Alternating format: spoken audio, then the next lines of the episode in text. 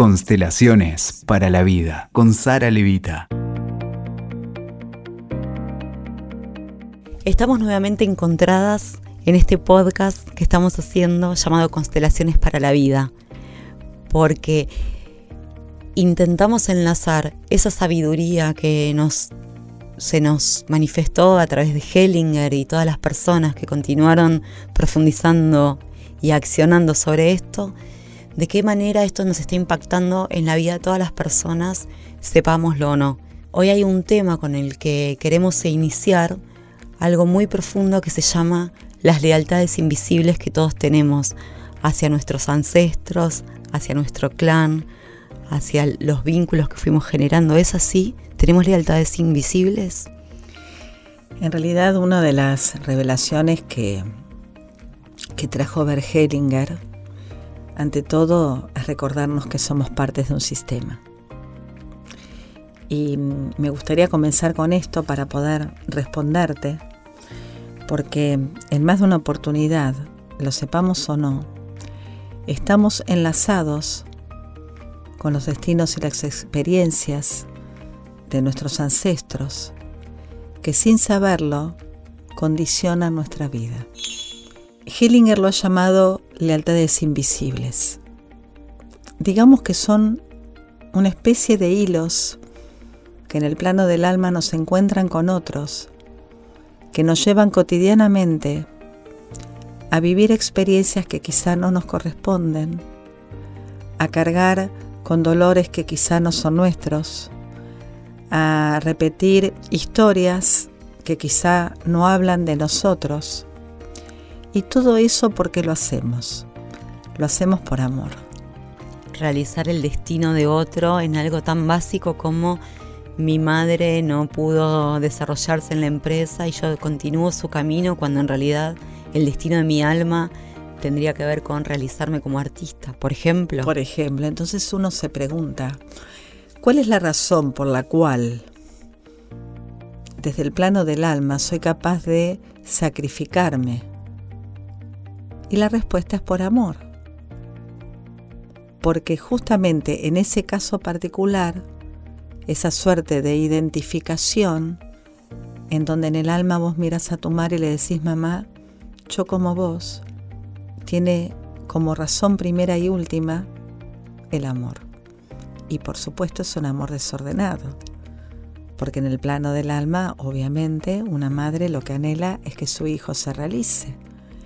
Pero a veces ese hijo ama tanto a esa madre, lo sepa o no, que identificándose, por ejemplo, con un destino, le dice algo de esta índole.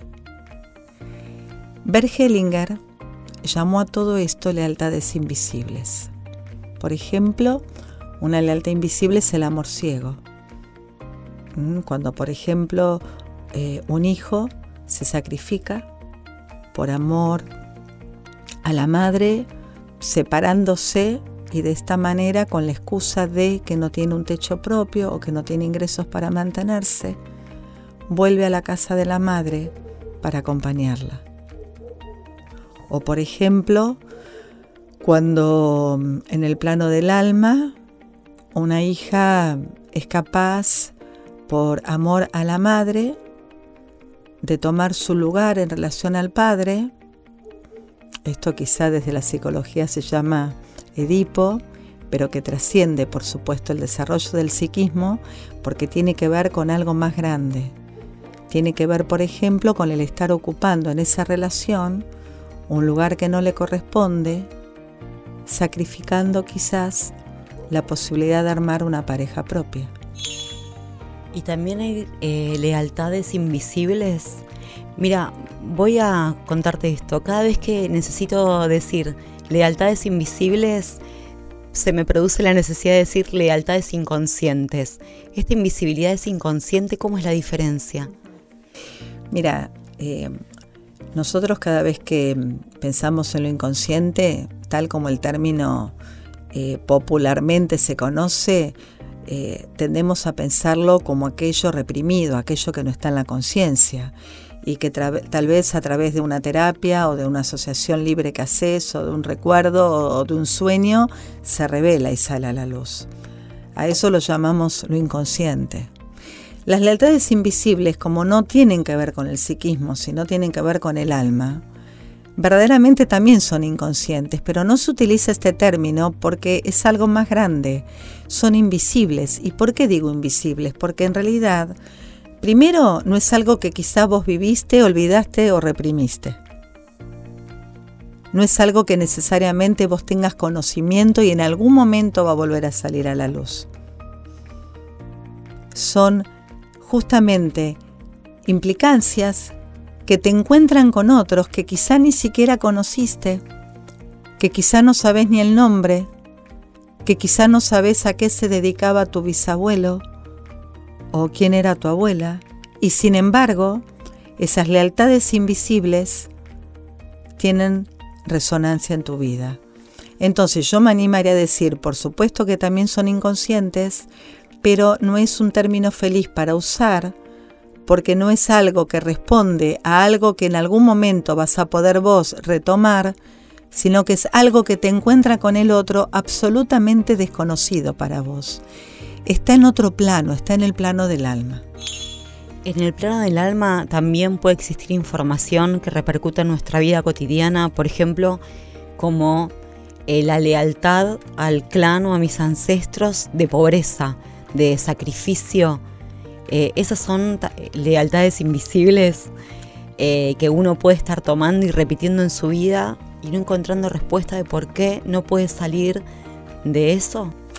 Claro, por ejemplo, eh, si uno es descendiente, supongamos, de ancestros que atravesaron las guerras y de pronto han perdido todo y se han quedado sin nada, y algo de todo eso quedó excluido, quiero decir no reconocido, no honrado, no agradecido, que a pesar de tanta pérdida decidieron apostar a lo más grande y pasar la vida.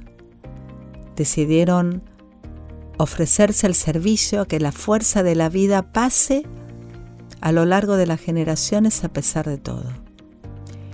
Supongamos que esos destinos no son no son agradecidos, no son reconocidos, no son mirados con ojos más grandes. Entonces esos destinos van, por ejemplo, a través de algunos descendientes, justamente por estas implicancias, que ahora te quiero decir algo al respecto, reactualizarse como destinos de los que llegaron después, sin que quizás sea aquello que esa descendencia necesite vivir. Porque la implicancia, en realidad, a mí me gusta decirlo así, fíjate, es un intento fallido de solución. Porque cuando uno está implicado, está intentando incluir lo que está excluido, pero obviamente esto no resuelve. Lo que resuelve es la honra, es la gratitud, es el reconocimiento y es la inclusión. Definime implicado responsabilizado, ¿cómo es? Mira, Hellinger dice lo siguiente, que uno esté implicado no te exime de responsabilidad.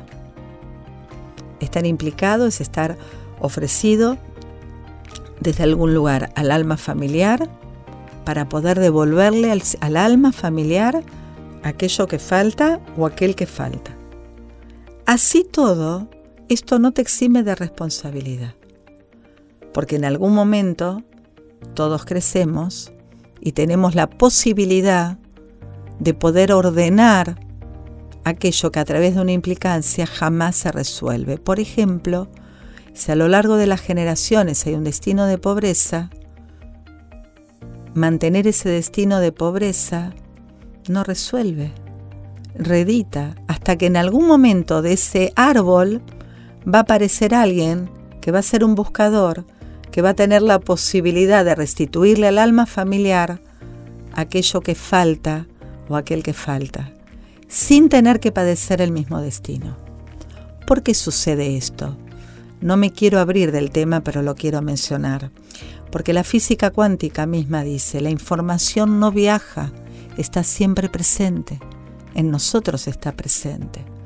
Por eso cada vez que a través de una constelación aparece la posibilidad, se da la posibilidad de reconciliar y de reconectar, vos ahí te das cuenta que tus ancestros lo único que anhelan es por ese reconocimiento, por esa gratitud.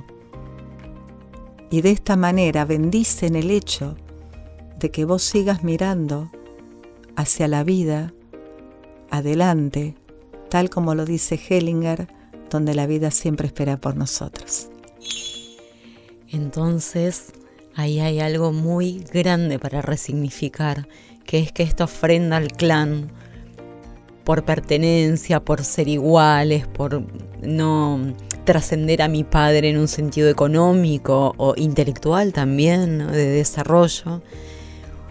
Muchas veces en la inconsciencia o en la invisibilidad uno lo hace por amor y eso es otra vez un amor desordenado y sos responsable de continuarlo. Entonces cuando nosotros tomamos la primera conciencia de que estamos eh, continuando eso, ¿hay algo que podemos hacer? Mucho podemos hacer, mucho podemos hacer. Porque en realidad a, a mí a mi entender, las constelaciones tienen esta virtud, que no solo te muestran, no solo te informan, sino que en el mismo momento en que una constelación, por ejemplo, se desarrolla, hay una transformación cierta que se da, porque por un lado el alma familiar va a ir mostrándote los movimientos hacia la solución, y a veces intervienen fuerzas mucho más grandes que Hellinger llamó movimientos del espíritu, que en sí mismo traen la solución. Lo cierto es que siempre la solución se da respetando los órdenes del amor, propiciando movimientos de reconexión y reconciliación, y todos juntos al servicio de la vida. Muchas gracias, Sara. Escuchaste Constelaciones para la Vida con Sara Levita. WeToker. Sumamos las partes.